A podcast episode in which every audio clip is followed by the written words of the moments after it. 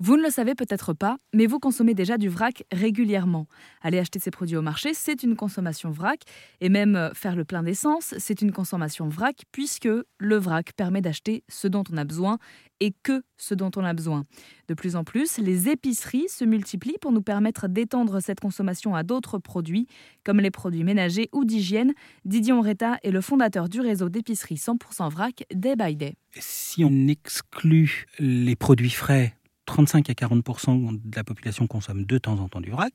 Si on met les produits frais, c'est 95 On est un des, pays qui n'a jamais abandonné le vrac grâce aux produits frais.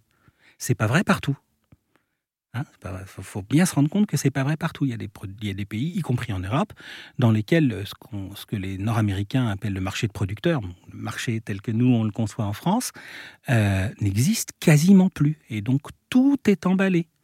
Nous, en France, probablement parce qu'on a euh, une grande richesse, une grande diversité de produits proposés, et donc une culture alimentaire basée sur une grande diversité.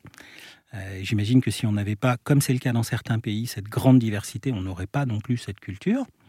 Hein, dans les pays très, au nord, qui ont une moindre diversité de production de, produits disponibles à l'origine, culture euh, gastronomique, euh, elle est quand même relativement euh, restreinte en variété. Et puis quand on va en Espagne ou en Italie, qui ont une profusion de, choix comme on a pu l'avoir en France, leur culture gastronomique, elle est très très très élaborée et très variée.